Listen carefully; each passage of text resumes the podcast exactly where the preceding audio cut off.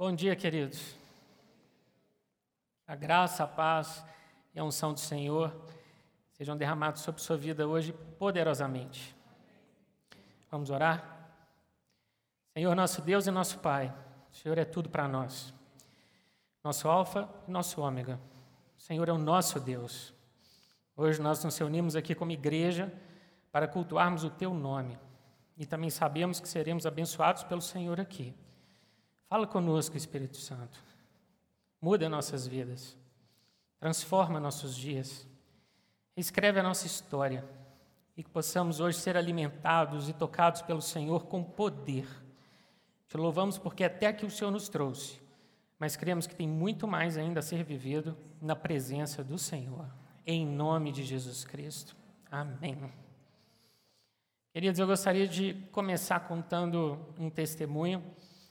É, Sexta-feira, anteontem, eu peguei meu resultado de exame e, queridos, graças a Deus, é, aquele processo inflamatório fortíssimo que eu vinha lutando contra ele está 100% debelado.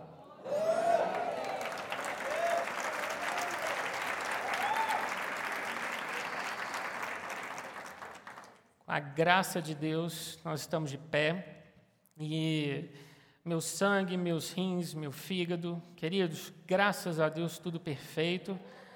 Apesar de estar ainda com a dosagem um pouco aumentada dos meus medicamentos, eu não tive nenhum efeito colateral e graças a Deus eu estou de pé. Quero agradecer as orações de vocês porque o Senhor tem atendido, o Senhor tem respondido à oração da igreja. Já disse isso daqui do púlpito algumas vezes e repito: eu sou um milagre, queridos. E eu rendo ao Senhor toda a honra e toda a glória, porque é Ele que tem me mantido de pé. Uma outra bênção foi que ontem, pela primeira vez em um ano e nove meses, eu consegui subir cinco degraus da escada da minha casa, apoiando apenas no corrimão, sem precisar da ajuda de alguém do meu lado. Aquela escada, ela me desafia diariamente. Ela é uma espécie de gigante. Eu olho para ela, ela olha para mim, mas, queridos, ontem, pela graça de Deus, eu consegui subir ali cinco degraus. É mais ou menos aí um quarto dela, mas já foi suficiente para poder mostrar que Deus está agindo, Ele está operando. Outro dia o Senhor falou comigo, me lembrando, na verdade, de uma promessa que Ele me deu já há algum tempo. Um dia o Senhor falou para Efraim, na verdade, Israel, o norte de Israel, dizendo: Eu tomei nos braços, mas não atinavam que eu os curava. E o Senhor me lembrou disso, dessa palavra que ele me deu há dois, três anos atrás. E eu falei com o Senhor: Deus, eu não quero ser como Efraim. Eu quero ser curado como Efraim, mas eu não quero receber a bênção sem perceber que eu estou sendo abençoado como Efraim. Portanto, queridos, testemunho aqui diante de vocês. Deus tem feito, Deus tem operado, e eu creio que é daqui para frente coisa melhor, é bênção completa. Quando Deus age, Ele não age pela metade, Ele dá a bênção completa, e Ele tem me sustentado através das orações de vocês, do carinho de vocês. Então eu agradeço, muito obrigado. Continuem intercedendo, porque a luta continua, mas a vitória já é ganha. Te convido a abrir, sua Bíblia comigo, lá no livro de 1 João, no capítulo 4, versículo 18.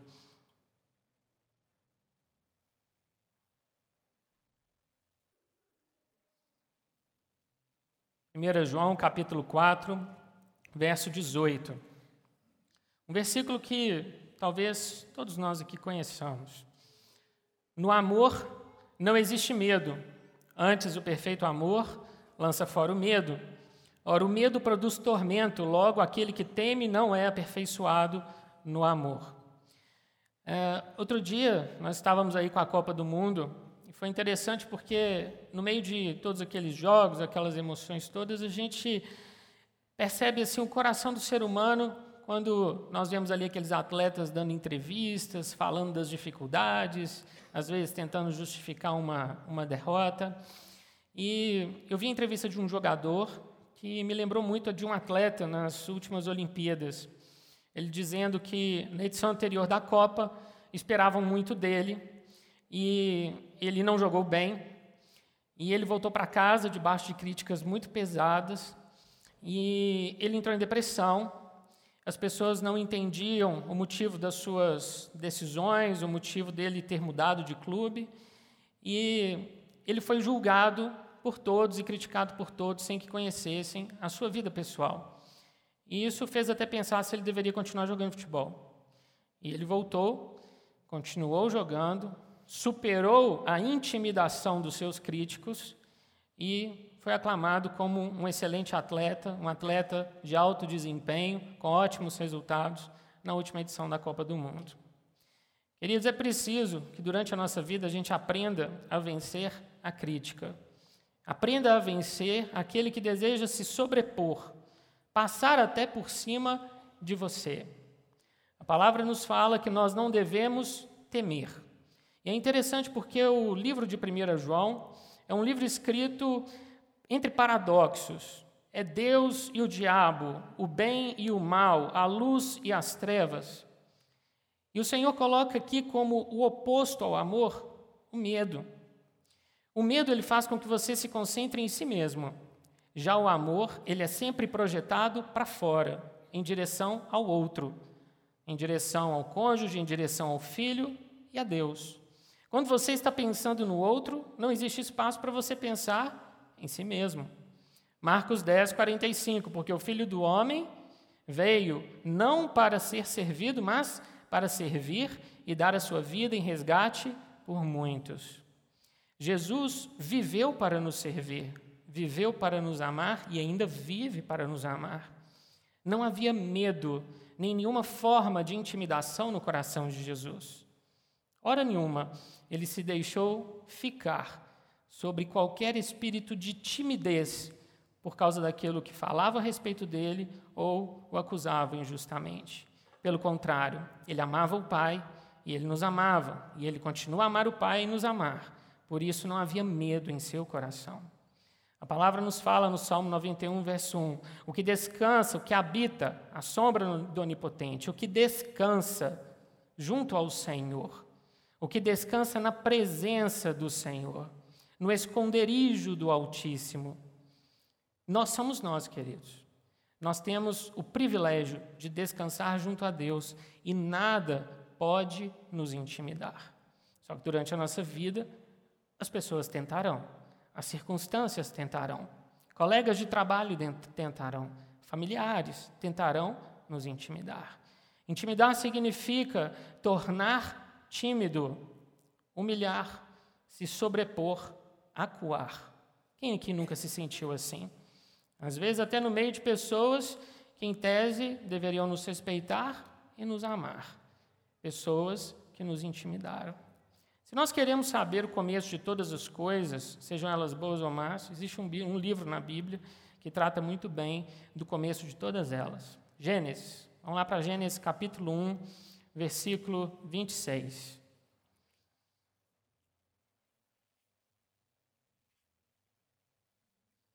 Gênesis capítulo 1, verso 26. Também disse Deus: Façamos o homem à nossa imagem, conforme a nossa semelhança. Tem ele domínio sobre os peixes do mar, sobre as aves dos céus, sobre os animais domésticos, sobre toda a terra e sobre todos os répteis que rastejam pela terra. Quando Deus criou o homem, Deus deu a ele domínio, em outra palavra, autoridade.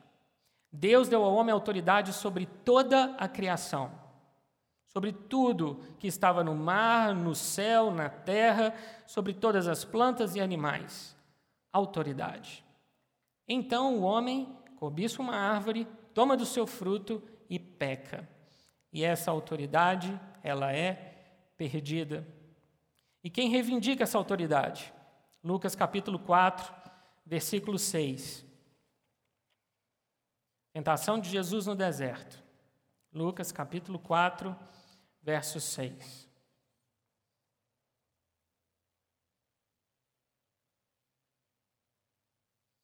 Lucas 4, 6.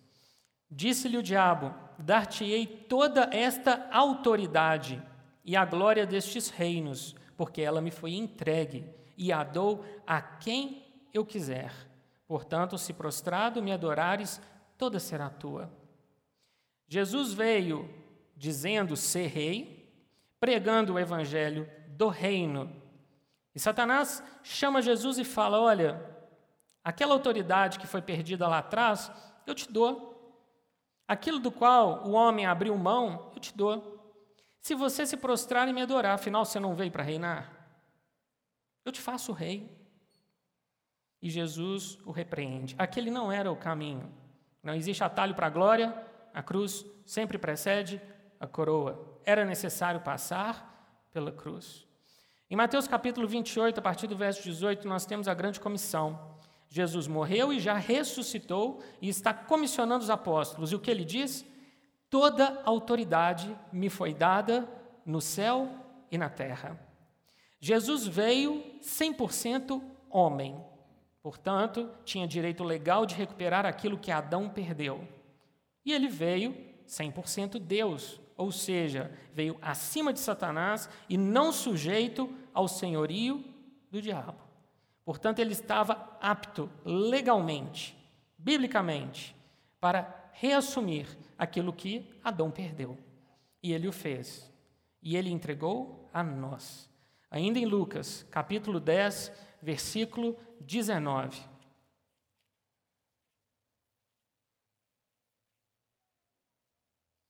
Lucas 10, 19. Eis aí vos dei, vos dei autoridade para pisardes serpentes e escorpiões, e sobre todo o poder do inimigo, e nada absolutamente vos causará dano. Querido, o que Adão perdeu, Satanás se apropriou, Jesus recuperou e o crente recebeu. Repetindo, o que Adão perdeu, Satanás se apropriou, Jesus recuperou e o crente recebeu. A autoridade é toda sua.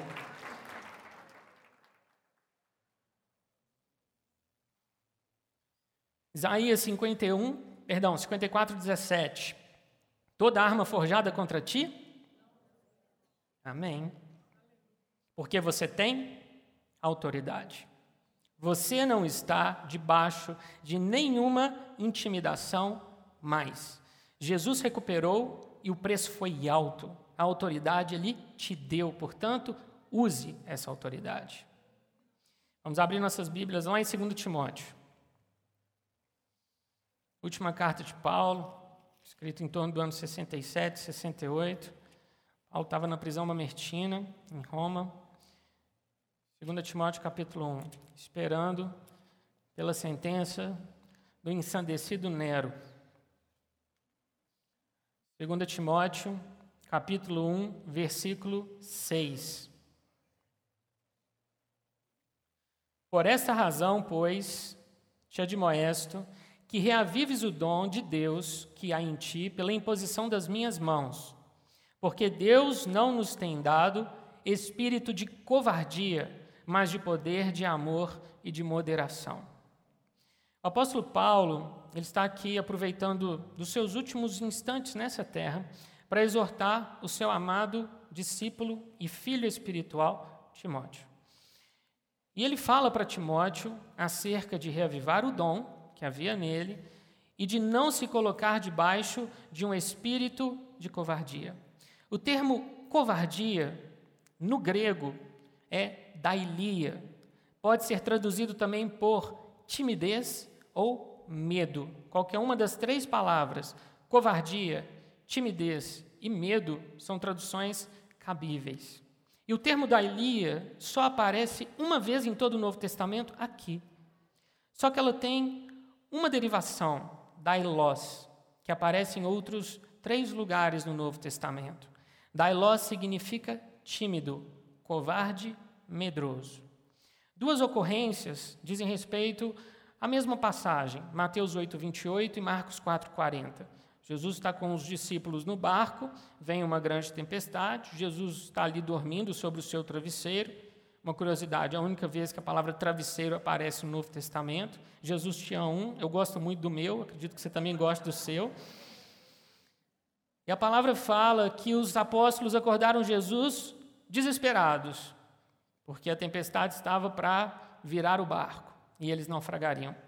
A palavra nos diz que Jesus acorda, acalma a tempestade, exercendo a sua autoridade. E aí ele vira para os apóstolos e diz: Por que sois assim tímidos, homens de pequena fé? Por que sois assim medrosos? Por que sois assim covardes? Em Marcos 4,40, a passagem é a mesma e a pergunta de Jesus é a mesma. Tem uma terceira ocorrência, Apocalipse capítulo 21, verso 8, quando o Senhor está dizendo acerca do novo céu e da nova terra, e ele nos diz sobre pessoas que não entrarão, que não estarão ali com ele nessa cidade santa que ele tem preparado para aqueles que creem. E ele fala: quanto aos dailós, quanto aos tímidos, aos covardes, aos medrosos, a parte que lhes cabe é no lago que arde com fogo e enxofre. Queridos, o Senhor está dizendo que nós não podemos nos colocar debaixo de nenhum espírito de intimidação. A palavra aqui em 2 Timóteo, capítulo 1, verso 7, espírito significa nilma. E a palavra nos diz que nilma pode ser um espírito demoníaco, o espírito de Deus ou o espírito do homem. Aqui não se trata nem do Espírito de Deus, porque Deus não intimida ninguém, nem do Espírito do homem. Ele está falando acerca de um espírito do mal. Levando em conta o contexto em qual essa carta foi escrita, fica ainda mais claro. Éfeso era a pérola, o tesouro do ministério do apóstolo Paulo. De todas as cidades pelas quais ele passou, até mesmo por Atenas, nenhuma tinha tanta relevância comercial, filosófica, posição, status, como Éfeso. E ele deixa como seu sucessor em liderança, seu sucessor espiritual na liderança dessa igreja, Timóteo. Só que ali naquela cidade, apesar de todo o trabalho de Paulo e deles terem se convertido e queimado seus livros de magia e coisas assim, haviam pessoas ricas que achavam que iam alcançar alguma coisa com seu dinheiro, falsos mestres pregando um evangelho diferente do que Paulo havia pregado, Mulheres tagarelas e intrigantes andando de casa em casa, espalhando fofocas, falando da vida alheia. E Timóteo, quando chega ali, pega esse contexto pesado de pessoas que não queriam se submeter a nada nem a ninguém, a nenhuma liderança. E Paulo diz: Timóteo, você vai se deixar levar por esse espírito de intimidação, este espírito de covardia? Reaviva o dom que há em ti, Timóteo, porque eu te escolhi lá em Listra pelo seu bom testemunho. Eu conheço o seu trabalho e conheço como o Espírito Santo age através da sua vida. Mas você está letárgico. Você se deixou levar pelo que falam e pelo que fazem contra você, contra o seu ministério. Timóteo, reaviva essa chama, porque ela está apagando. Querido, uma pessoa intimidada ela nunca vive a plenitude daquilo que ela pode viver.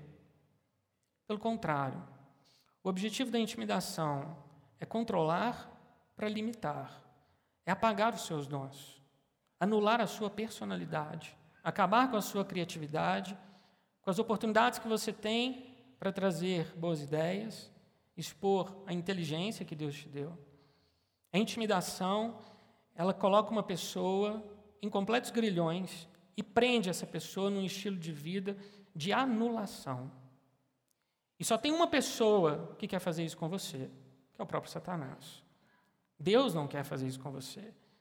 Deus quer te ver vivendo uma vida plena, uma vida completa, próspera e feliz.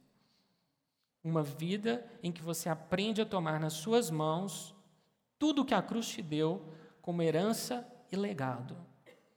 A sua vida é a vida de atos, cheia do Espírito Santo, em que nada é impossível. Qualquer coisa menos do que isso não é o que Deus tem para você. A palavra está nos dizendo aqui acerca de um jovem intimidado. Várias vezes os fariseus tentaram fazer o mesmo com Jesus. Acusaram Jesus de ser possuído por demônios, de ser um beberrão, um glutão, um desobediente à lei de Moisés. Os fariseus tentaram de todas as formas acuá-lo e o acusavam daquilo que eles próprios faziam. Jesus, em momento algum, se deixou levar pela intimidação dos fariseus. Se por algum momento, por menor que seja, os fariseus conseguissem controlar Jesus, eles limitariam Jesus. Por isso, o tempo todo, Jesus expõe a podridão do coração desses homens e os acusa daquilo que eles de fato eram, e não os deixa intimidá-lo. Eles, nós temos autoridade para tal. E é isso que o Espírito Santo está fazendo essa manhã, gerando convicção no seu coração de que se há espírito de timidez, é a hora de ser quebrado. É a hora de ser removido pela raiz, completamente, para que você viva uma vida plena na presença de Deus.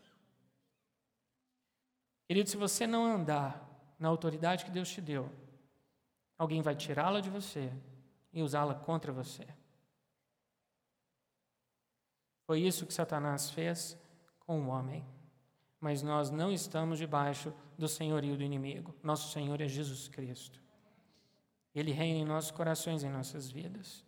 E Ele nos deu toda exousia, autoridade. Autoridade. Um dos profetas talvez mais famosos do Antigo Testamento tenha sido Elias. A palavra nos conta que Elias viveu na casa de uma viúva, foi alimentado enquanto Israel morria de fome, ressuscitou o filho de uma mulher, foi alimentado por pássaros, falava face a face com o rei de Israel e não se deixava intimidar por Acabe. E como que Acabe o cumprimentava? Ó oh, perturbador de Israel, o que você vem falar comigo? E ele matou 450 profetas de Baal, mas logo depois ele recebeu um recado um bilhetinho de Jezabel. Amanhã, a essa hora, eu vou fazer com você aquilo que você fez com os meus profetas. O intrépido Elias fugiu para o deserto. Subiu no monte e se enfiou dentro de uma caverna. E pediu para si a morte. Queridos, Deus tinha um plano para a nação de Israel que foi interrompido. Não havia um plano B. Ou era Elias ou era Elias. Quando você está ali diante da televisão com o controle remoto na mão, assistindo um filme, e o telefone toca, você olha e vê esse telefonema, eu preciso atender. Você pega o controle da TV e pausa o filme. Deus fez isso com o plano, o cronograma dele para a nação de Israel. Ele parou o plano dele para a nação, porque o profeta, que era o seu agente, foi intimidado pela rainha. O Senhor vai até onde está Elias. Elias sai da caverna. E Deus lembra Elias das tarefas que ainda precisavam ser cumpridas. Volta, Elias. Você vai ungir Azael como rei da Síria, Jeú como próximo rei de Israel e Eliseu como profeta sucessor em seu lugar. Havia uma missão a ser cumprida.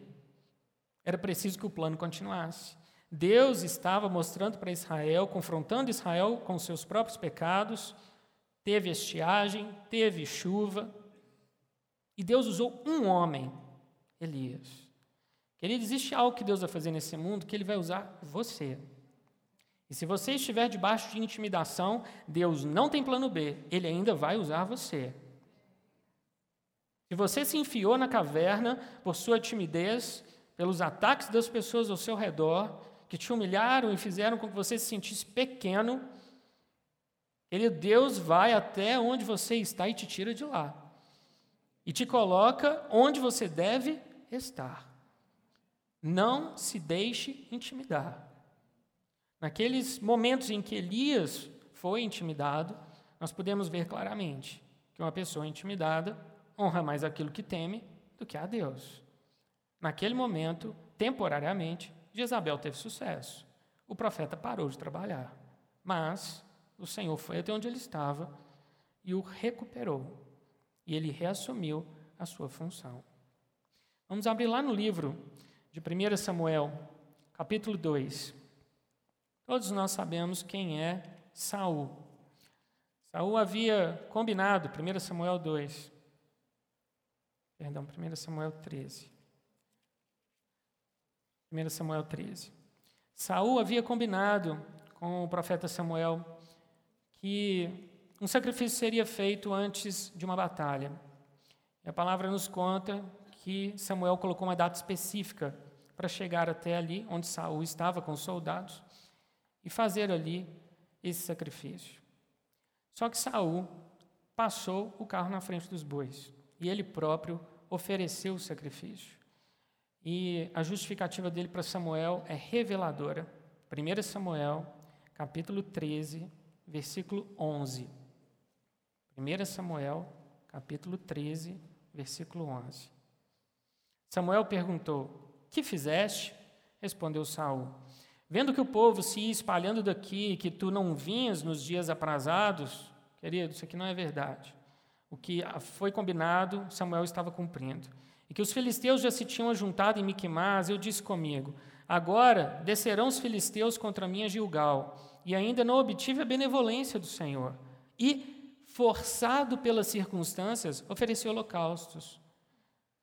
Saul se sentiu pressionado, primeiro pelo exército inimigo que já estava reunido contra ele, e pressionado pelos próprios soldados que estavam esperando pela batalha, esperando por Samuel, e ele, temeroso de que os soldados se dispersassem, que ele ficasse com um número pequeno para lutar, ele então vem e oferece sacrifício. Coisa essa que só o sacerdote poderia fazer. O profeta, o escolhido, o mediador da aliança, que nesse caso era Samuel.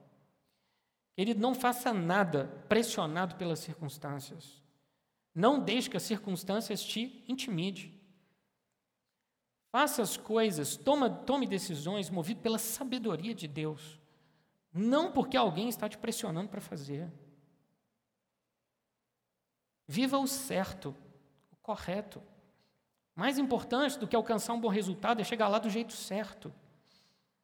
E o Senhor está dizendo para que nós não nos deixemos intimidar por pessoas, ainda que seja um exército. E aqui no caso eram dois. Querida, a partir desse momento na vida de Saul, ele perde a coroa. Ele ainda continuaria como rei, mas o Senhor nos diz que ele viria escolher um homem melhor do que ele. Queridos, nós não podemos perder as bênçãos que Deus tem para nós, as promessas que Ele nos faz, as profecias que Ele nos entrega.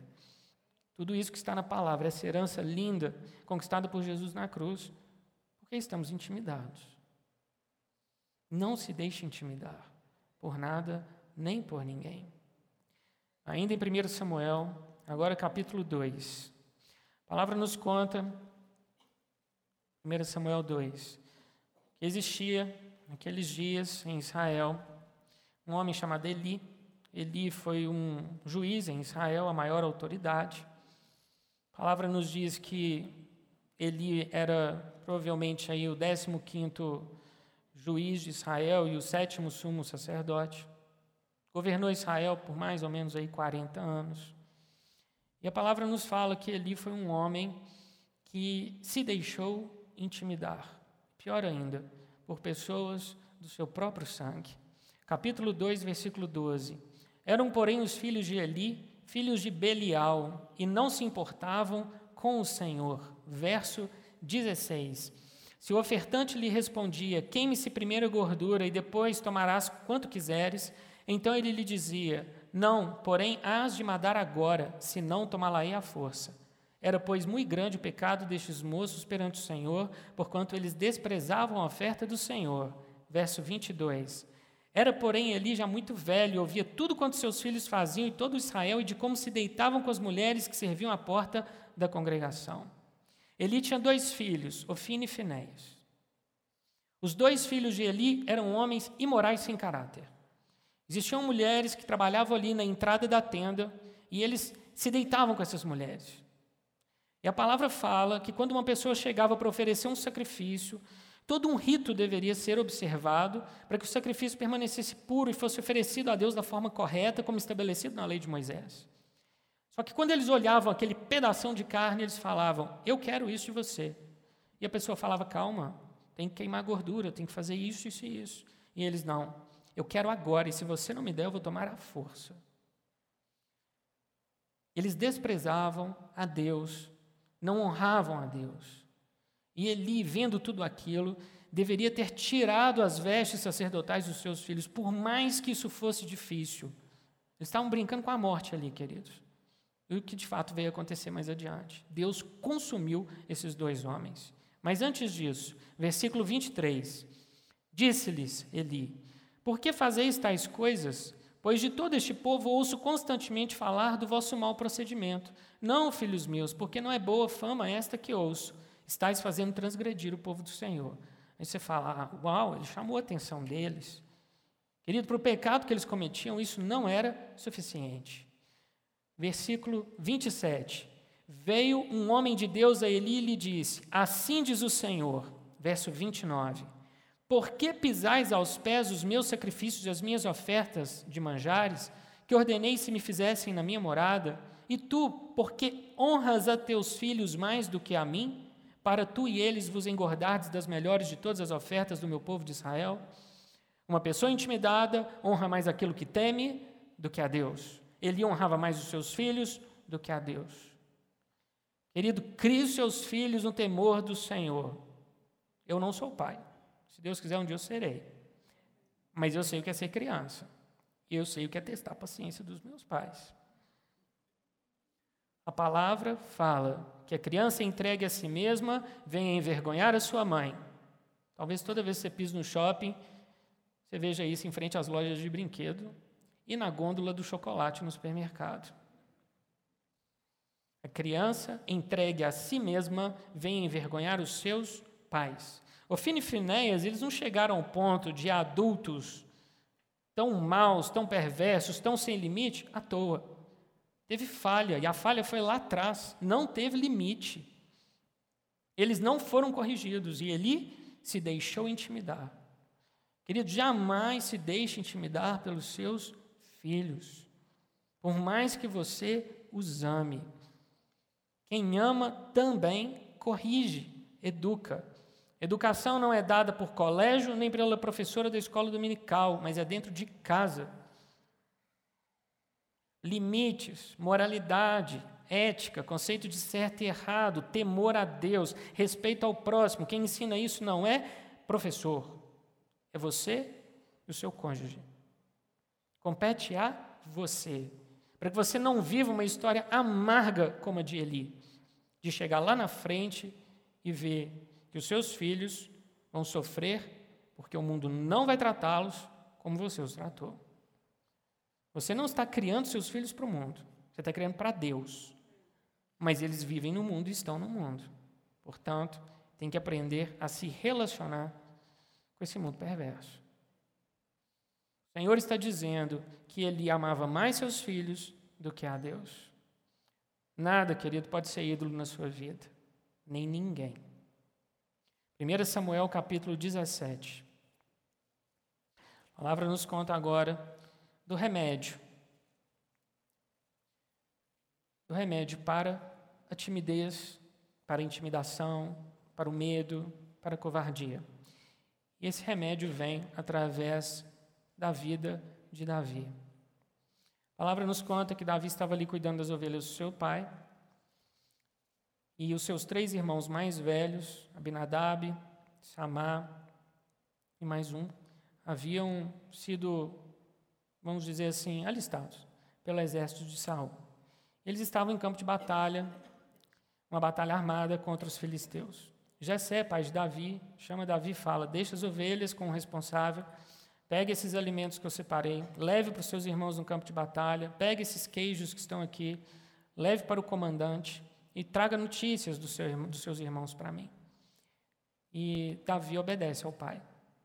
Deixa as ovelhas sob os cuidados de um pastor e parte correndo para o campo de batalha. Deixa ali as encomendas do pai, como diz a Bíblia, com o responsável pela bagagem, e vai até onde estavam as fileiras dos soldados. E ele vê Elias, ele vê Israel intimidado, perdão, ele vê Golias e ele vê Israel intimidado diante de Golias. Vê ali os soldados de Israel, todos eles, medrosos, temerosos, diante daquele gigante. Davi observa que havia ali algo que precisava ser feito. E ele começa então a questionar os soldados acerca do que aquilo significava, até que ele chega no seu irmão Eliabe. E aqui começa, queridos, uma história de intimidação uma após a outra. 1 Samuel capítulo 17, verso 28. Ouvindo Eliabe, seu irmão mais velho, falar àqueles homens, acendeu-se-lhe a ira contra Davi e disse: Por que desceste aqui? E a quem deixaste aquelas poucas ovelhas no deserto? Bem conheço a tua presunção e a tua maldade. Desceste apenas para ver a peleja. Respondeu Davi: Que fiz eu agora? Fiz somente uma pergunta. O Senhor está dizendo aqui para nós: Eliabe é um intimidador. Eliabe chega para Davi, intimidado por Golias, e diz: O que você está fazendo aqui? As ovelhas dos nossos pais são, é o patrimônio que a gente tem. Você tinha que estar lá cuidando delas. E de uma pessoa intimidada, se ela tiver uma personalidade fraca, ela vai dar desculpas. Se ela tiver uma personalidade forte, ela vai passar para frente a intimidação e acusar o outro daquilo que ela não faz, daquilo que, na verdade, ela deveria fazer. E Davi fala: peraí, eu só fiz uma pergunta, por que você está brigando comigo? Primeira intimidação, versículo 33. Porém, Saul disse a Davi: Davi vai ter com o rei. Contra o filisteu não poderás ir para pelejar com ele, pois tu és ainda moço e ele guerreiro desde a sua mocidade. De forma polida, Saul respondeu: Olha, você é um menino. Você não pode lutar contra esse gigante. Querido, quantas vezes disseram para você que você não tinha o conhecimento necessário, a inteligência necessária, a força necessária? Quantas vezes você se sentiu intimidado por não ter as credenciais que falavam que você deveria ter? Ele não importa o que o homem pensa, o que importa é o que Deus pensa de você. E a sua identidade não foi construída pelo que o outro faz, mas por aquilo que Cristo fez por você. É ali que está o seu valor, ali o seu valor foi provado. Não se avalie pela opinião de ninguém. Não deixe que ninguém determine o quanto você vale, se você faz ou deixa de fazer. Continuando, resposta de Davi, verso 34. Respondeu Davi a Saul: Teu servo apacentava as ovelhas de seu pai. Quando veio um leão um urso e tomou um cordeiro do rebanho, e eu saí após ele, o feri e livrei o cordeiro da sua boca. Levantando-se ele contra mim, agarrei-o pela barba e o feri e o matei. O teu servo matou tanto o leão como o urso. Este incircunciso filisteu será como um deles, porquanto afrontou os exércitos do Deus vivo. Isso é timidez ou ousadia? Isso é ousadia, queridos. Por que Davi responde assim? Porque ele conhecia a Deus. Ele sabia quem estava do lado dele. Quem era Golias? Quem era Golias? De forma persuasiva e educada, Davi convence Saul de que ele vai lutar. Terceira intimidação, verso 42. Olhando o filisteu e vendo Davi, o desprezou, porquanto era moço ruivo e de boa aparência. Disse o filisteu a Davi: Sou eu algum cão para vires a mim com paus? E pelos seus deuses amaldiçoou o filisteu a Davi. Disse mais o filisteu a Davi: Vem a mim, darei a tua carne, as aves do céu e as bestas feras do campo. Davi foi intimidado por Eliabe, seu irmão, alguém de sangue. Isso já aconteceu com você? Foi intimidado por uma autoridade, seu chefe, seu pai, sua mãe. E, em terceiro lugar, intimidado por alguém de fora, do mundo. Alguém que não conhece sua história, não te ama, não sabe quem é você, mas que odeia você. Versículo 45. Davi, porém, disse ao filisteu: Tu vens contra mim com espada e com lança e com escudos. Eu, porém, vou contra ti, em nome do Senhor dos exércitos, o Deus dos exércitos, dos exércitos de Israel, a quem tens afrontado. Verso 49. Davi meteu a mão no alforge, tomou dali uma pedra e com a funda lhe atirou, e feriu o filisteu na testa. A pedra encravou-se-lhe na testa e ele caiu com o rosto em terra. Ele da funda está na sua mão, é a espada do Espírito para derrubar gigantes. Você não é tímido, não é covarde e não é medroso, você é ousado. O preço foi alto demais para que a gente venha a se acovardar. Para encerrar, queridos, quero contar para vocês a razão de eu estar compartilhando hoje essa mensagem. Há dois anos atrás, Deus colocou no meu coração essa mensagem. Eu perguntei ao Senhor qual era o melhor momento para compartilhar com vocês. E quando o presbitério me convidou para estar aqui, o Espírito Santo trouxe ao meu coração justamente essa mensagem que estava ali, guardadinha na área de trabalho do meu computador, com tudo aquilo que Deus tinha colocado no meu coração. Eu vivi tudo isso que eu tenho contado para vocês desde muito cedo. Quando eu estava na escola, era ali um adolescente, eu tive um colega, e esse colega, ele era um líder, muito amado e muito querido por muitas pessoas, funcionários, professores e colegas. E ele era um intimidador para mim. Quando ele passava perto da minha mesa, eu estava assim com as mãos para baixo, ele prendia a minha mão entre a mesa e a cadeira e machucava as minhas mãos. Se eu estava distraído, ele passava e chutava a mesa, e a mesa batia no meu peito e machucava o meu peito. Quando batia o sinal para a gente descer para poder ir embora, ele colocava a mochila nas costas e passava do meu lado e virava a mochila no meu rosto e raspava no meu rosto. E ele fazia muitas outras coisas, não só físicas, mas também psicológicas. Era bullying. Eu tinha muita vergonha de falar sobre isso e eu não falava disso para os meus pais. Eu vivi tudo isso calado. Eu tinha ansiedade, irritabilidade, insônia, inquietação, agitação. A ansiedade era minha melhor amiga. Um dia, eu recebi o telefonema de uma irmã que sempre orava por mim. E ela não sabia de nada do que eu estava passando. E ela falou comigo: Daniel, o Espírito Santo está me mostrando que uma coisa. Está me dizendo que tem um rapaz na sua vida. Ele tem contato diário com você. E toda vez que ele te toca, ele te machuca. Toda vez que ele faz isso, você se sente humilhado. Ele tem muita inveja de você. E o que está com ele é o próprio diabo. Mas nós vamos orar agora. E ele nunca mais vai tocar em você. Querida, ela orou por mim. Naquela semana, eu estava vindo pelo corredor da escola, ele abaixou a cabeça pela primeira vez. Não fez piadinha, não veio para cima de mim, não falou que não deveria. Até o meu terceiro ano do ensino médio, ele só trocou mais meia dúzia de palavras comigo. A intimidação acabou completamente. A partir dali, as minhas notas aumentaram, a minha saúde melhorou. Eu comecei a ter amigos na escola que eu não tinha amigos. Querida, a intimidação nos limita muito mais do que a gente pode imaginar. Congela as bênçãos, te impede de avançar. O que eu trago hoje para vocês a reflexão de algo que começou lá atrás na minha vida. Aquela irmã que hoje já não está mais entre nós, está na glória com Jesus, ela lançou semente no meu coração da ousadia e da intrepidez e me ensinou que o caminho para vencer a intimidação é um só: a oração. Por isso, querido, eu quero orar por você, se você quiser, nessa manhã. Se você se vê de alguma forma tímido ou acuado, eu te peço para ficar de pé, que nós vamos orar e pedir ao Senhor para quebrar isso na sua vida. Senhor amado, nós colocamos diante de Ti a vida de cada irmão e de cada irmã presente aqui nessa manhã.